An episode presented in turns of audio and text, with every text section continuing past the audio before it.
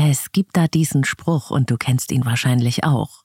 Das Leben ist das, was uns passiert, während wir ganz andere Pläne schmieden. Und irgendwann, da machen wir alle die Erfahrung, dass wir, obwohl wir uns alles so schön ausgemalt haben für unser Leben und bei aller Anstrengung immer wieder damit zu tun haben, dass das Leben plötzlich ganz andere Ideen hat. Egal wie sehr man sich reinhängt, dein Lebenserfolg, deine Karriere und deine Beziehungen hängen eben nicht nur davon ab, dass du alles richtig machst. Unser Leben wird immer unvorhersehbarer, überraschender und bringt oftmals auch unerwartete Ereignisse mit sich. Und das macht vielen Menschen Angst. Aber das hat auch ein riesiges kreatives Chancenpotenzial für uns. Wie wir aus unerwarteten Umständen und unvorhersehbaren Ereignissen neue persönliche und auch berufliche Möglichkeiten für unser Leben erschaffen und nutzen können, dazu hat Professor Dr. Christian Busch geforscht und einen international anerkannten Bestseller geschrieben, der jetzt auf Deutsch erscheint.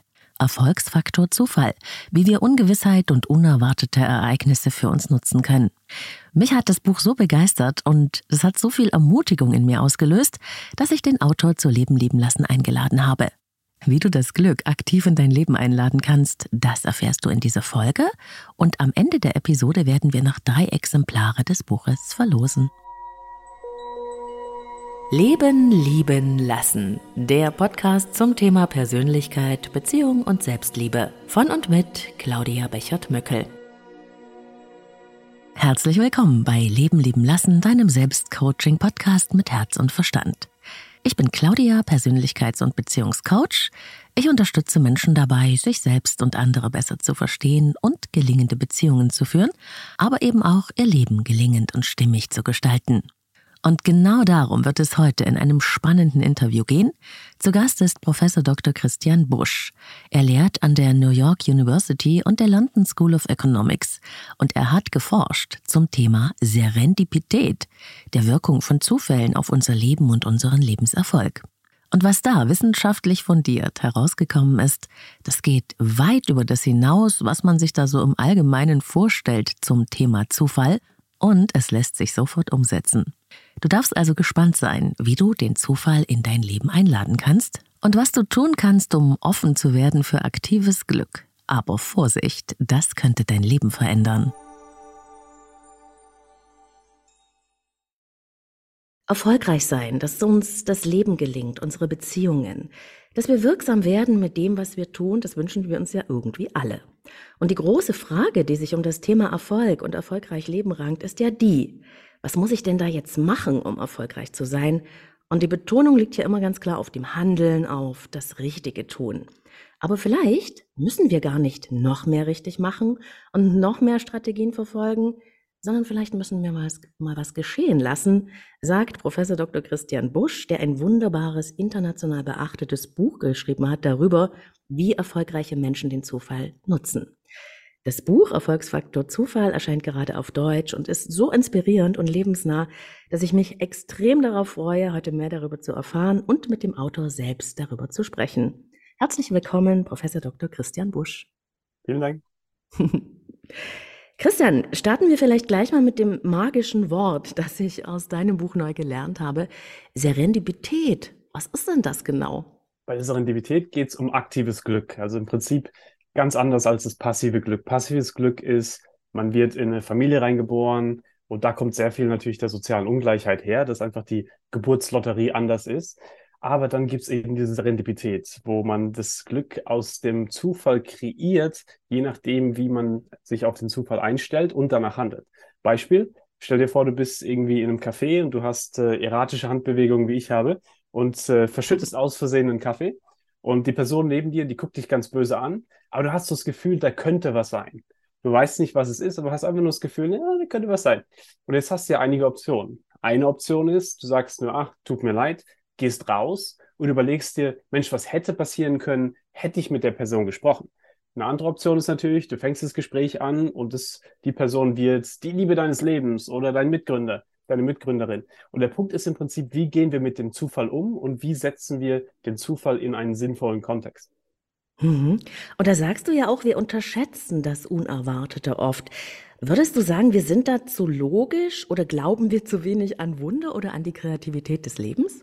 ist interessant, weil ich bin ja auch in, in Deutschland äh, aufgewachsen mhm. und wir werden ja immer so, hey, mach einen Plan, mach eine Strategie, weiß genau, was du willst. Und dann passiert das wahre Leben und du sagst, Mensch, oh, hat mir keiner, hat mich keiner vorbereitet, dass, hier, äh, dass so viele Sachen passieren. Und äh, was halt interessant ist, ist, dass es eben bei dieser Forschung darum geht zu sagen, kann man denn das Unerwartete als Teil des Plans sehen? Was meine ich damit? Also ein Beispiel. Ähm, es gibt ein Unternehmen in, in China, die haben Waschmaschinen produziert. Und äh, ein tolles Produkt, ja, eines, ein toller Haushaltsgerätehersteller. Aber dann eines Tages haben äh, Bauern angerufen und die Bauern haben gesagt, eure blöde Waschmaschine geht immer kaputt. Warum geht sie kaputt? Ja, wir probieren unsere Kartoffeln drin zu waschen und es geht irgendwie nicht. Das würden wir normalerweise sagen, wenn unser Plan, wenn unsere Strategie da nicht ganz funktioniert hat bei der Person, würden wir wahrscheinlich sagen, hey, bitte, bitte, wasch deine Kleider da drin, das ist unser Plan, nicht deine Kartoffeln. Die haben das Gegenteil gemacht. Haben gesagt, okay, das ist unerwartet, aber es gibt ja wahrscheinlich viele Bauern auf der Welt, die ein ähnliches Problem haben. Also warum bauen wir nicht einen Schmutzfilter rein und dann wird es halt eine Kartoffelwaschmaschine? Ah. Und der Punkt ist der, dass jetzt ist es eines der Produkte, aber was die im Prinzip machen ist, wenn du dir, dich ab und zu einfach mal fragst, hey, wo will ich hin, was will ich machen oder als Unternehmen auch, aber dann offen bist zu sagen, vielleicht gibt es doch noch einen anderen Weg, der noch spannender sein könnte in einem gewissen Kontext, dann wird eben auch das Leben interessanter, weil dann das Unerwartete nicht nur ein Feind ist, sondern potenziell auch eben uns ein besseres Leben ermöglicht oder interessantere Produkte auch. Ja, ähm, aber es ist ja auch so eine Prägungsfrage, ne? Besonders in Deutschland, wenn du da auch aufgewachsen bist, ist es ja so, dass wir sehr viel auf Strategie, auf Plan, auf äh, Machen und aus uns selbst heraus und unserer eigenen Willenskraft und Anstrengung was erschaffen. Würdest du sagen, dass es da eine unterschiedliche Sichtweise gibt international oder ist das nur eine Vorstellung, die ich habe? Ja, ist interessant, weil ähm, viel unserer Forschung ist vor allem ähm, beispielsweise in Kenia oder in den USA, wo du sehr ähm, unternehmerische Mindsets hast, wo Leute irgendwie sagen, okay, lass uns Sachen direkt irgendwie heute ähm, in den Tag rein auch äh, gucken und so weiter. Und dann, genau, in, in, Deutschland ist ja eher ab und zu mal die Tendenz zu sagen, nee, lass uns alles genau planen und genau den Prozess wissen. Und äh, was aber interessant ist, ist ja, dass im Prinzip man sagt, es ist nicht ein Entweder-Oder. Also es ist nicht entweder die Planung, die ja auch im Prinzip sehr gut gelaufen ist für sehr viele Leute, oder eben sich auf den Zufall einzulassen und ins Leben reinzuleben und irgendwie im Flow zu sein, sondern beides zu machen. Und zwar, äh, wir haben beispielsweise mit vielen Führungskräften, wo wir mitarbeiten, ähm, haben wir probiert zu verstehen, was ist denn so ein Muster, was die gemeinsam haben. Und ein großes Muster ist, dass die extrem gut sind zu sagen, hier ist ein Orientierungssinn. Hier ist irgendwo, wo ich hin möchte. Also wenn ich irgendwie, keine Ahnung, Ajabanga bei Mastercard bin, dann sage ich, ich will 500 Millionen Leute ins Finanzsystem kriegen, die vorher nicht in dem Finanzsystem drin waren. Mhm. Das ist ein Purpose, das ist eine Vision, wo ich hin möchte. Jetzt kann ich da Leute auch motivieren, dahin zu kommen mit mir. Hier ist eine Strategie. Aber ich sage euch jetzt schon, dass wenn Hilda irgendwo in Hildesheim uns sagt, dass unsere Karte da nicht klappt, dann werden wir das anpassen und das ist Teil unseres Plans. Und das Schöne ist dann, was du machst, ist im Prinzip zu sagen, ich gebe euch Klarheit, ich gebe euch eine Idee, wo wir hinwollen, aber ich kann euch keine Gewissheit geben. Und das ist okay, weil im Prinzip das dann Teil des Plans wird, dass wir die Kontrollillusion verlieren und im Prinzip dann ein bisschen realistischer werden, wie das Leben sich wirklich ergibt.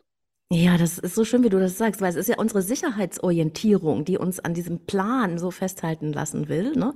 Und dabei gucken wir dann möglicherweise nicht, nicht rechts und links und können die Möglichkeiten, die ab von unserer geplanten Route sind, gar nicht sehen.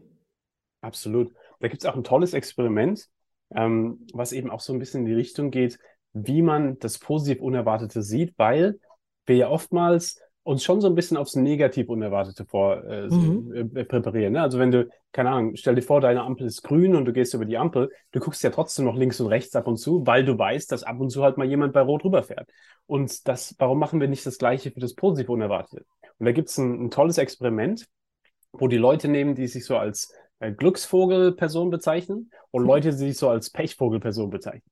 Und dann nehmen die einen von, ähm, von jedem und sagen, geh die Straße runter, setz dich in einen Café, nimm den Kaffee, setz dich hin und dann werden wir unser Gespräch haben. Was sie ihnen nicht sagen ist, dass es versteckte Kameras gibt, die ganze Straße runter und im Café drin, dass vor der Straße ein Geldschein liegt äh, und innerhalb des Cafés, neben dem Tresen, da gibt's einen freien Sitzplatz neben diesem Geschäftsmann, der riesige Ideen dann auch verwirklichen könnte. Glücksvogel geht die Straße runter, sieht das Geld auf der Straße, hebt es auf, geht ins Café, setzt sich an den Tresen da, an den, an den äh, Platz nebendran, äh, kommt mit dem Geschäftsmann in Gespräch, die geben sich ihre Visitenkarten, Potenziell kommt eine Möglichkeit raus, den Teil wissen wir nicht. Pechvogel geht die Straße runter, sieht den Geldschein nicht, tritt drüber, geht ins Café rein, nimmt sich einen Kaffee, setzt sich neben den Geschäftsmann, ignoriert den Geschäftsmann und das war's. Am Ende des Tages fragen sie beide, Mensch, wie war denn dein Tag heute? Glücksvogel sagt, ja, war super. Ich habe Geld auf der Straße gefunden, habe einen neuen Freund gefunden und potenziell kommt eine neue Möglichkeit raus. Den Teil wissen wir nicht. Pechvogel sagt nur, ja, ist ja nichts passiert heute. Und das ist das Spannende. Du kannst Leute in genau die, die, gleiche Situation packen. Es geht nicht darum, dass irgendwie Leute, die in verschiedenen Situationen sind. Es sind Leute, die in genau der gleichen Situation sind, die komplett andere Ergebnisse haben, je nachdem, wie sie aufs Leben schauen und ob sie offen für das positiv Unerwartete sind. Ja, und deswegen sagst du ja auch, entrümpeln Sie Ihren Geist, da würde ich später nochmal drauf kommen. Aber ähm, diese, diese Glücksvogel-Pechvogel-Situation, äh, die du beschreibst, ne, die bedeutet ja auch, mehr zu spielen mit dem Leben, die Kreativität des Lebens einzubeziehen oder damit zu rechnen, dass das Leben eben nicht logisch oder abstrakt ist, sondern in meinen Augen nicht linear. Also das heißt, da herrschen systemische Verstrickungen, die wir gar nicht alle mit unserem Verstand absehen können. Absolut. Und das ist ja auch das Spannende. Ich meine, wenn wir uns unseren Lebenslauf mal anschauen von hinten, da werden wir ja auch sehen, ah ja, okay, da war ab und zu mal ein Zufall drin. Selbst wenn wir dann vielleicht im Bewerbungsgespräch sagen, ich wollte immer das machen und dann bin ich genau hier gegangen. Ja, aber war wahrscheinlich, bist du irgendwie auf einer Konferenz, hast jemanden getroffen, der hat dir was erzählt und dann hast du dich halt auf den Job beworben. Also ist ja schon ab und zu ein bisschen mehr Zufall auch in unserem Leben mit drin. Und das Spannende ist halt, was wir halt sehr viel sehen, auch bei Führungskräften, ist, wenn du irgendwie ein, ein Team leitest oder so, du willst ja nicht ins Meeting reingehen und sagen, ich habe einen Plan gehabt und dann kam es ganz anders. Du willst ja ins, ins Meeting reingehen und sagen, ich habe einen Plan gehabt und dann ist genau der Plan ist passiert und ich habe die Autorität und ich weiß genau, was läuft. Und da ist aber eben das Spannende, dass einem das ja niemand so richtig abnimmt, dass eben genau zu deinem Punkt das Leben immer linear ist. Und da geht es halt darum, können wir ein Vokabular haben, wo wir sagen, anstatt irgendwie, hier ist der Plan und dann unerwartet und wir haben die Kontrolle verloren. Nein, hier ist der Plan, dann haben wir ein Mindset und eine Kultur kreiert, die es wahrscheinlicher macht, dass wir noch bessere Sachen sehen können. Und dann haben wir die Strategie angepasst und es kam was Tolles bei raus. Und ich denke, wenn man eben dann dies ein bisschen mehr sieht, dann baut man auch mehr Vertrauen auf mit Leuten, weil im Prinzip Leute sagen, ja, so ist das Leben wirklich, versus man tut so, als ob man immer alles weiß. Ja, und die Sicherheit und die Kontrolle hat, ne? die Kontrollillusion. Genau. Du hast auch in deinem Buch von Unternehmen geschrieben oder von einem Unternehmen, ähm, die direkt jemanden engagiert, eingestellt haben, der sich um diese günstigen Umstände und um die Möglichkeiten, die sich daraus ergeben, kümmern soll. Ne? Es gibt ja viele Unternehmen, die irgendwie sagen, neue Ideen, wir wollen neue Ideen. Und dann bringst du neue Idee rein und sagen Leute, ja, vielleicht nächstes Jahr. Und das ist natürlich dann das Deprimierendste, ja? wenn es keinen gibt, der irgendwie dann auch sagt, okay, dann investieren wir hier. Hier gibt es auch Wege, damit wir eben in, die, in diese neuen Ideen investieren können. Und genau zu deinem Punkt, es gibt da halt viele ähm, Sachen, die wir machen können als äh, Unternehmen, als Organisationen, als Familien, wie wir sagen, dass es wahrscheinlicher wird, dass Leute auch das Unerwartete sehen und was damit machen. Und das sind ab und zu total einfache Sachen, wie beispielsweise im wöchentlichen Meeting einfach mal fragen, was hat dich letzte Woche überrascht? Und was dann passiert ist, ist, dass Leute irgendwie sagen, hey, hat mich überrascht, dass Leute unser Produkt ganz anders benutzen, als wir es gedacht haben.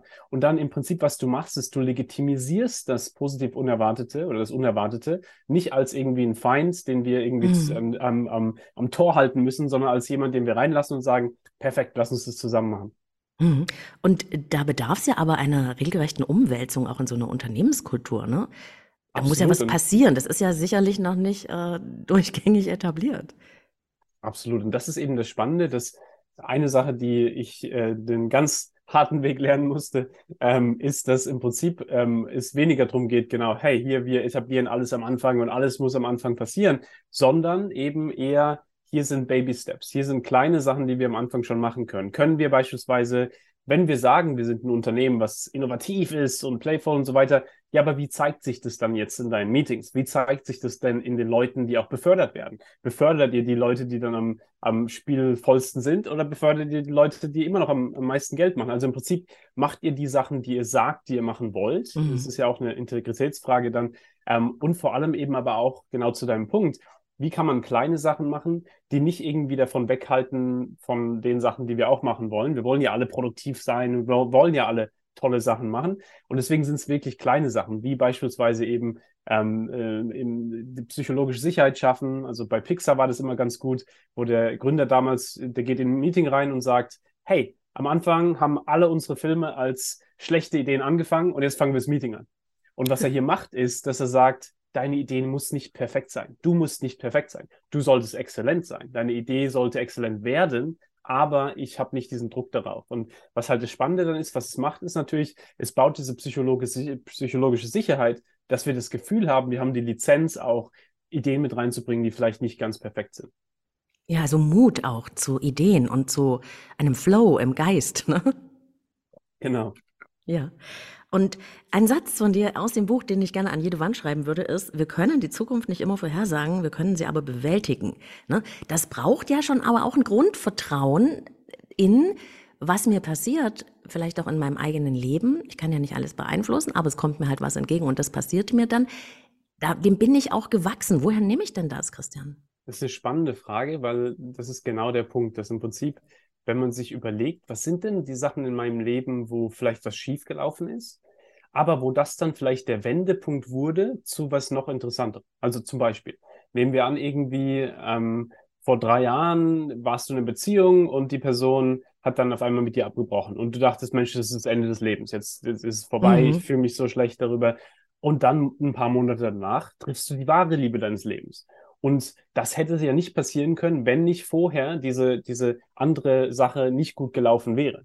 Und das ist ja das Spannende, dass oftmals so diese Wendepunkte im Leben erst sich als Krise präsentieren, aber dann im Endeffekt zu was richtig Gutem führen können, wenn wir im Prinzip, und das ist genau zu deinem Punkt, irgendwie Sinn darin finden. Also zum Beispiel, ich bin dann ein riesiger Fan von Viktor Frankl, der war ja, mhm. ähm, also der hat ja dieses tolle Buch geschrieben, Man's Search for Meaning, trotzdem Ja zum Leben sagen. Und ähm, der, den fand ich immer ein tolles Beispiel von, wie kann ich in einer Situation, die sich komplett hilflos anfühlt, trotzdem noch irgendwie was machen, was mir ein Gefühl von Kontrolle gibt. Und er hat ja damals beispielsweise, als er im Konzentrationslager war, was ja die mhm. hoffnungsloseste Situation ist, die man sich vorstellen kann, ja, dass du weißt, dass du garantiert im Prinzip sterben wirst. Und er hat gesagt, okay, objektiv gibt es keinen Sinn in der Situation. Dann aber muss ich einen kreieren. Also was er beispielsweise gemacht hat, war zu sagen, ich werde noch in den nächsten Tagen mit Mitgefangenen und so weiter reden. Und jetzt habe ich einen Sinn, morgen früh aufzustehen, weil ich ja noch den anderen Menschen hier ein bisschen besser ein Gefühl geben möchte. Eine kurze Anmerkung noch an dieser Stelle. Professor Dr. Viktor E. Frankl war Professor für Neurologie und Psychiatrie an der Universität in Wien und er gilt als Begründer der Logotherapie. Mehrere Jahre saß er in deutschen Konzentrationslagern ein und trotz des Leides, das er dort sah und auch erlebt hat, kam er zu dem Schluss, dass es wichtig ist, einen Sinn im Leben zu sehen. Und seine Erinnerungen, die er in dem Buch Trotzdem Ja zum Leben sagen zusammengefasst hat, die sind bis heute ein Werk, das vielen Menschen Kraft gibt. Und ich habe das bei meinen Studis angewendet, beispielsweise während der Pandemie. Als die Pandemie mhm. passiert ist, Covid, ich meine, New York war absolut heftig. Du musst dir vorstellen, ja. da waren hier Lastwagen mit Leichen drin, da war ein Militärschiff, ein, ein Krankenhausschiff, weil die, die, die Krankenhäuser zu voll waren. Also wirklich eine absolut deprimierende Zeit. Und meine Studis damals, ich meine, stell dir vor, du bist eine 20-jährige Person, die irgendwie aus China, aus Indien äh, nach New York gerade gekommen ist und dann darfst du dein Haus nicht verlassen. Dann kannst du nirgendwo hingehen. Mhm. Dann bist du im Prinzip komplett isoliert von der Welt. Und da war schon dann die Frage, ja, was ist denn jetzt, was, what's the point? Warum sollte ich morgen früh aufstehen? Das, das macht ja keinen Sinn. Und dann haben wir gesagt, okay, lass uns kleine Deals machen. Beispielsweise, überleg dir, hast du eine ältere Nachbarin, ältere Nachbar, der vielleicht nicht zum Supermarkt gehen kann und sich äh, was kaufen kann, weil sie sich direkt infizieren würden, kannst du für die einkaufen, kannst du ihnen das Essen morgen früh bringen und jetzt hast du einen Sinn, morgen früh aufzustehen. Und ich denke, so eine Frage, dass man sagt, in einer Situation, wo es objektiv vielleicht keinen Sinn gibt, kann man trotzdem noch irgendwas finden, was einem dann ein bisschen mehr den Sinn gibt, ist dann eben auch das, wo man dann zurückschaut und sagt, ah, interessant, vielleicht war das jetzt eine Phase, die schwierig war, aber dann eben auch prägend. Ja, das erlebe ich auch oft bei Klienten, was du gerade beschreibst, nämlich dass schlimme Erfahrungen, wenn sie einmal überwunden sind, wenn sie verarbeitet und integriert sind, dann oft eben auch äh, aus der Rückschau als eine Möglichkeit betrachtet werden können, weil uns ja alles immer irgendwo hinbringt. Ne? Genau, und ich denke, das ist das Spannende. Wir haben das auch bei uns in der Forschung sehr gesehen, dass vor allem Führungskräfte, also wir haben, arbeiten eben sehr viel so mit Leuten, die größere Unternehmen leiten. Und wenn man sich anschaut, was im Prinzip deren Karrieren sind, da waren immer irgendwelche Wendepunkte, wo vielleicht dann wurden sie hier rausgeschmissen oder hier ist ihr Unternehmen fast bankrott gegangen oder hier haben sie irgendwas in der Familie gehabt. Und dann haben die aber dann diesen Punkt genommen und gesagt, kann ich irgendwie das definieren jetzt? Natürlich im Moment ist es immer schwierig. Also ich habe das auch beispielsweise, ich musste mich da sehr dran erinnern, am Anfang von Covid, ne, ich habe eine schwere Form von Covid gehabt, ähm, bevor es da irgendwie die, die ganzen Impfungen und so gab. Und da war es auch so, Mensch, hey, Christian, erinnere dich dran. In dieser Situation jetzt, sie mag sich schlimm anfühlen, aber im Endeffekt, vielleicht gibt es noch was, was man davon mitnehmen kann. Und was spannend ist dann, dass oftmals eben dann in solchen Situationen ja man sich vielleicht dann irgendwie wieder rückbesinnt, okay, was ist mir wirklich wichtig? Also beispielsweise in meinem Fall war es dann so, ähm, dass ich mir gedacht habe, Mensch, du sitzt jetzt alleine hier im Apartment, du hast so viel auf Leidenschaft und Purpose und so weiter geguckt, aber liebesbeziehungsmäßig und so weiter hast du ja nicht wirklich investiert im, im Sinne von mhm. wirklich hier ähm, auch, auch, auch ähm, dich genug gekümmert. Und für mich war das auch so ein Umdenken dann und zu sagen, okay, hey, vielleicht sollte ich meine Augen wieder hier öffnen und das ist Gott sei Dank gut ausgegangen dann auch mit der Liebe meines Lebens, die ein paar Monate später vorbeikam. Aber, ähm, aber ist natürlich auch nicht immer so. Und ich denke, das ist, das ist das, das, das Wichtigste auch, glaube ich, Claudia, dass man natürlich nie jemanden für Unglück verantworten kann, vor allem für Unglücksspiralen, ähm, und, und dass man im Prinzip auch äh, wirklich so ähm, nicht äh, da wegschaut, dass es natürlich auch in der Gesellschaft sehr viel Ungleichheit gibt, wo es für einige leichter ist, mit solchen Krisen umzugehen wie für andere. Und dass wir da auch als, als Gesellschaft natürlich eine riesige Verantwortung haben. Ja, und weißt du, die Leidenschaft, mit der du da sprichst und die auch in dem Buch so schön drin steckt, die macht so viel Hoffnung. Deswegen wünsche ich mir auch, dass ganz, ganz viele Hörer sich von diesem Buch inspirieren lassen, weil es wirklich, also dieses, ähm, wir können gar nicht wissen, was von dem Punkt an jetzt bis zu wo wir hindenken noch alles passieren wird oder was uns für Möglichkeiten begegnen werden. Ne? Das ist also das ist dir ganz, ganz schön gelungen, Christian.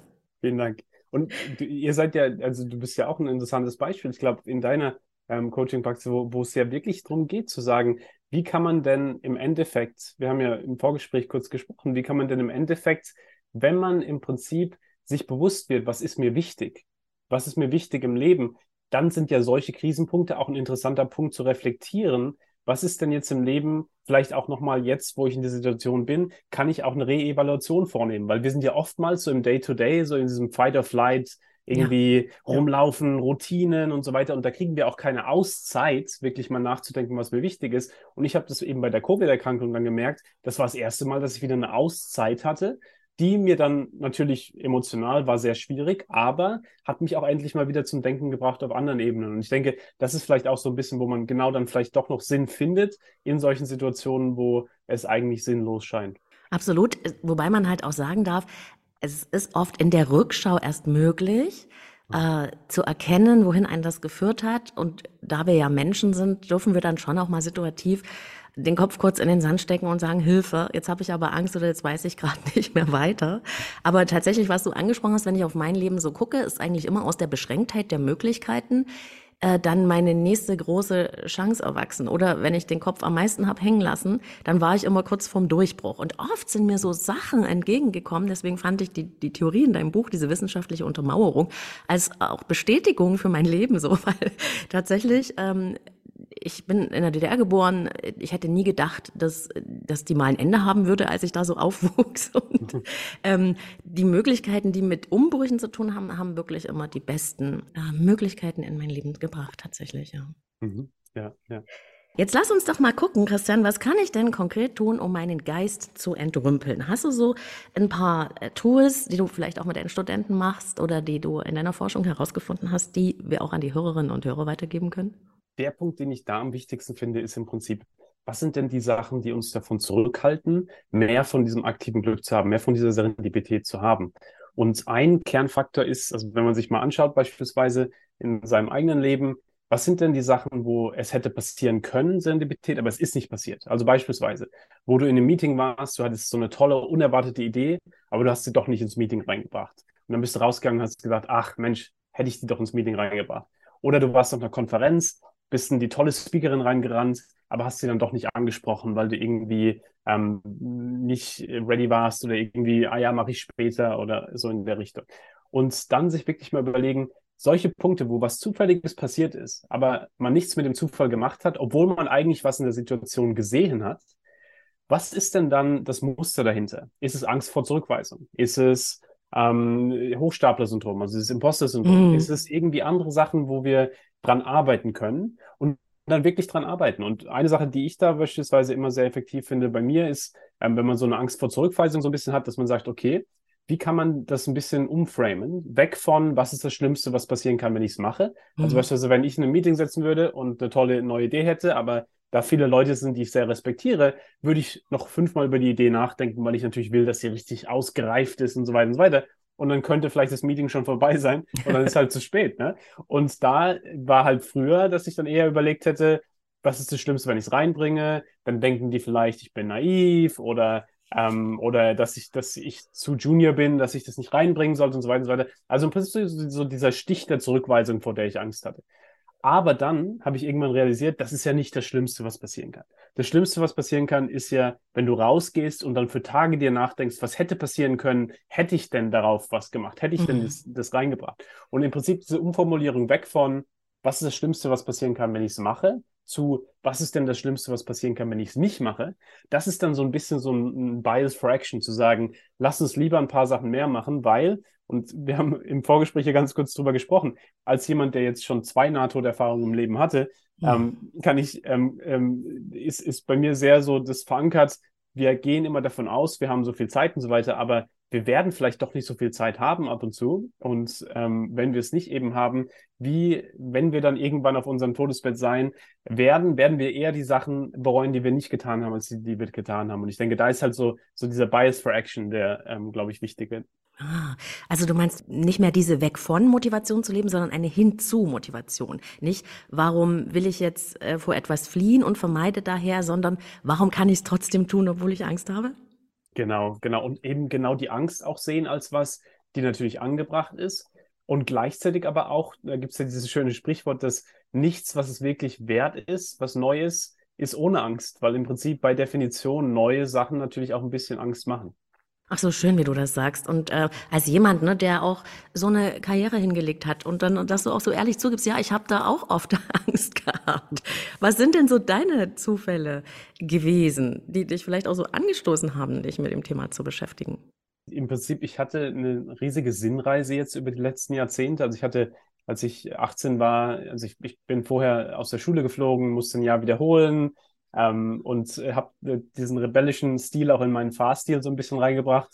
Und äh, habe da ähm, äh, eines Tages dann eben so einen Autounfall gehabt, als ich 18 war. Mhm. und ähm, habe mir da, also der hätte mich fast umgebracht und, und äh, habe mir dann da sehr viele Fragen gestellt, so nach dem Motto, wenn ich gestorben wäre, wer wäre zu meiner Beerdigung gekommen, wen hätte es interessiert, was ist alles wert? Und äh, zu dem Zeitpunkt hatte ich dann äh, ziemlich viele deprimierende Antworten und äh, hat mich dann auf eine riesige Sinnsuche gebracht. Und da bin ich eben damals auf Viktor Frankl gekommen und habe sein mhm. Buch gelesen, so diese ähm, Sinnsuche und wie man Sinn finden kann. Und habe dann für mich realisiert, Mensch, was mir sehr viel Sinn gibt, ist irgendwie Menschen und Ideen zusammenzubringen und so diese Funken, die davon kommen. Und, und habe dann eben so als Community Builder und Unternehmer angefangen und, und später in die Wissenschaft.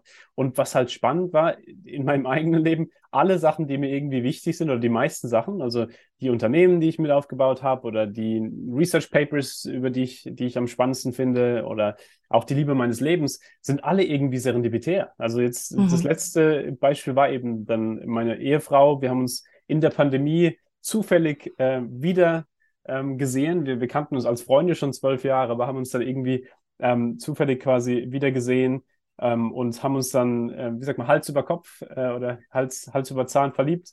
Und ähm, äh, es sind halt so Sachen, wo im Prinzip, das ist auch einer der Kerngründe, warum ich diese Forschung so spannend finde, weil ich einfach gesehen habe für mich selber, es bringt mir so viel Lebensfreude und es, es reduziert meine Ängstlichkeit, weil ich grundsätzlich ab und mhm. zu schon ein bisschen ängstlich bin. Aber das ist halt ein Weg, wo man sagt, das Unerwartete muss halt nicht immer nur was sein, was sich bedroht. Und dann im Prinzip entwickelt man halt ein bisschen mehr Lebensfreude, wenn man sagt, okay, selbst wenn jetzt was Unerwartetes passiert, heißt das nicht, dass irgendwie alles vorbei ist. Im Gegenteil, es heißt, dass es vielleicht noch interessanter sein könnte. Ja, und äh, es ist so faszinierend äh, in deinem Buch, weil mich das genau an mein Bild vom Leben so erinnert hat, das ungefähr so lautet. Ich habe mir immer vorgestellt, ich gehe in eine Richtung, ich werfe so einen Anker von einer Absicht in die Zukunft und dann gehe ich da so einen Weg, weiß aber noch nicht genau, wo der langführen wird und rechne aber damit, dass mir Möglichkeiten entgegenkommen, Menschen, die mich inspirieren, Situationen, wo plötzlich etwas leichter geht. Und ich habe das tatsächlich nicht nur bei mir, sondern auch bei meinen Klienten und Klientinnen oft erfahren, dass das so ist. Würdest du das auch als so eine Gesetzmäßigkeit vom Leben beschreiben? Ja, das, das erinnert mich an einen, einen tollen Mentor, äh, der mir damals immer gesagt hat, Christian, Leute wie du denken immer, es gibt nur einen Weg nach Rom, in die Stadt. Und dann realisierst du irgendwann, du willst gar nicht in Rom sein oder es gibt einen anderen Weg nach Rom. Und, und das ist genau dein Punkt, ne? dass man, äh, es macht es ja einfacher, wenn man so ein bisschen eine Idee hat, Mensch, was ist mir wichtig, wo möchte ich hin? Ähm, dass man dann vielleicht auch so eine Offenheit hat, wie genau man da hinkommt, weiß man ja vielleicht gar nicht. Man, man denkt sich vielleicht, oh, ich wür würde gerne bei dem und dem Unternehmen arbeiten und schreibt dann diese ganzen Initiativbewerbungen so. Und dann eines Tages äh, im Café rennt man einen rein, der dann sagt, ja, ich arbeite da, äh, ich, ich helfe dir hier mal mit dem Interview. Das heißt, ein komplett unerwarteter Weg, wie du trotzdem zum gleichen Ziel kommen kannst.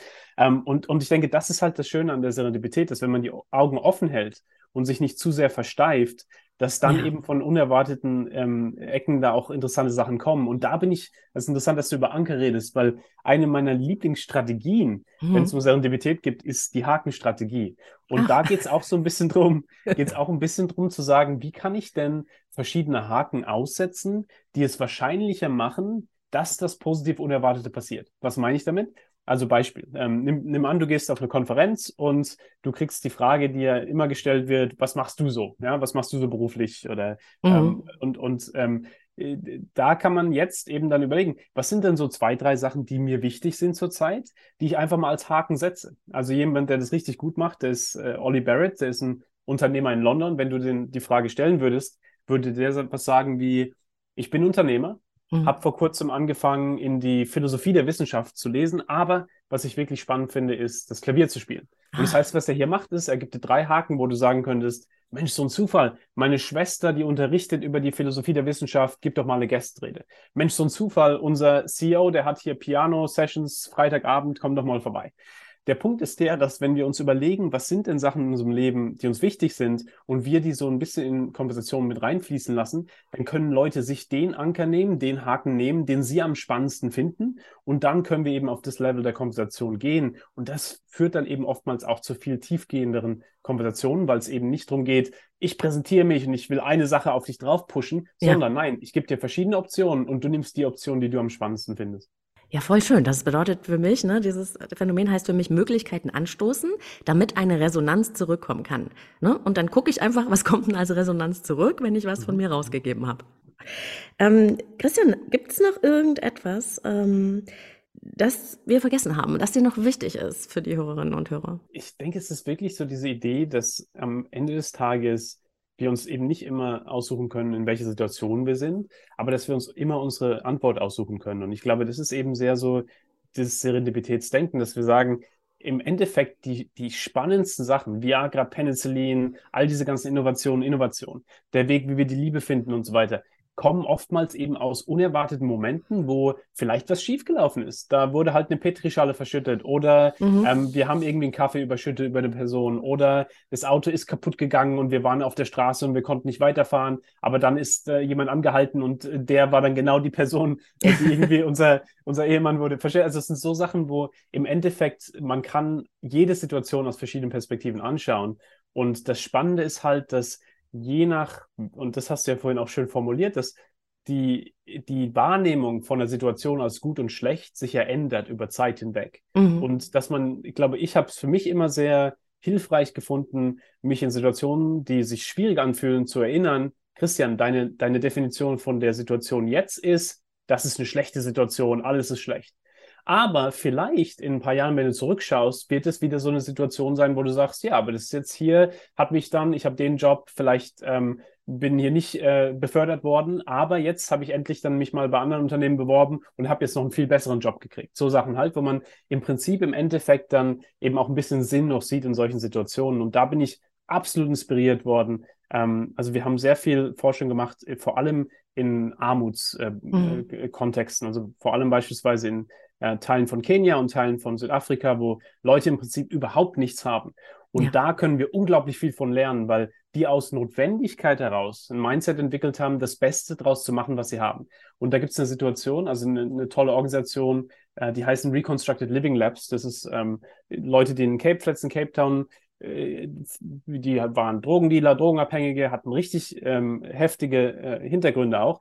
Und die haben gesagt, okay, was können wir jetzt machen, damit wir irgendwie in unserem Kontext uns selber ein bisschen ähm, befähigen, beispielsweise Unternehmen zu bauen? Was sind zehn Schritte, um soziale Medien zu benutzen, damit wir unser eigenes Unternehmen bauen können und so weiter? Und dann nehmen diese Methodik und gehen in andere Communities rein, die auch in Armut sind und helfen denen im Prinzip ähm, da äh, ihre Unternehmen zu bauen. Und das Spannende ist, und das werde ich nie vergessen, als ich das erste Mal vor zehn Jahren die besucht habe und gefragt habe, was ist eine Frage, die ich euch nicht stellen sollte, ich als die Person, die in euren Kontext kommt, haben gesagt, Christian, bitte frag uns nicht als erste Frage, wie kann ich dir helfen, wie kann ich euch Ressourcen geben? Weil dann packst du uns in die Rolle des, des Opfers, in ja. die Rolle der Person, die dich braucht.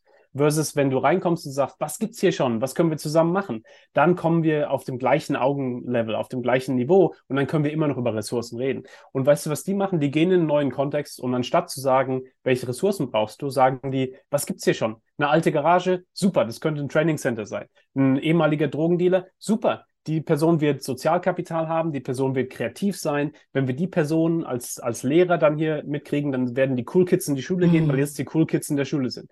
Und der Approach, und das ist wirklich, glaube ich, lange Story, äh, äh, kurzer Sinn, dass im Prinzip vieles, von dem wir geredet haben, ist, solche Leute sind in der Situation, die sie sich nicht ausgesucht haben. Es ist die schlimmste Situation, die man sich vorstellen kann, reingeboren zu werden, dass du nichts hast und dir alles erarbeiten musst. Mhm. Und gleichzeitig haben die gesagt, können wir noch was machen, um daraus was zu, zu gucken? Und die würden dich nicht nach einem Budget fragen und sagen, ich brauche noch mehr Budget für mhm. drei Tische hier. Die würden einfach sagen, wenn wir keine Tische haben, dann machen wir es halt im Stehen und ist okay. Und ich denke, dieses Mindset, das äh, hat mich immer sehr inspiriert bei denen, zu sagen, ähm, lass uns weniger drauf schauen, was wir brauchen mit Ressourcen und Budgets und so weiter und mehr. Was gibt's denn hier schon und können wir da noch was Tolles mitmachen?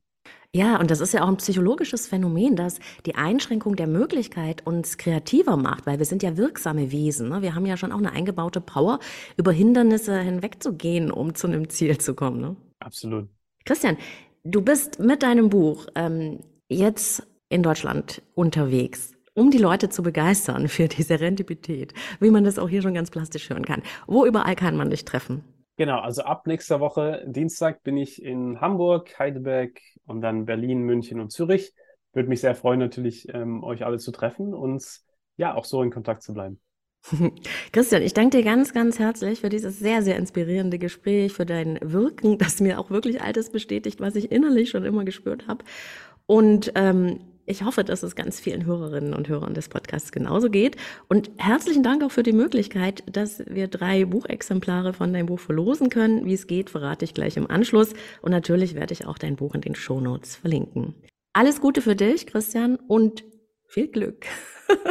Vielen Dank. Tschüss. Tschüss.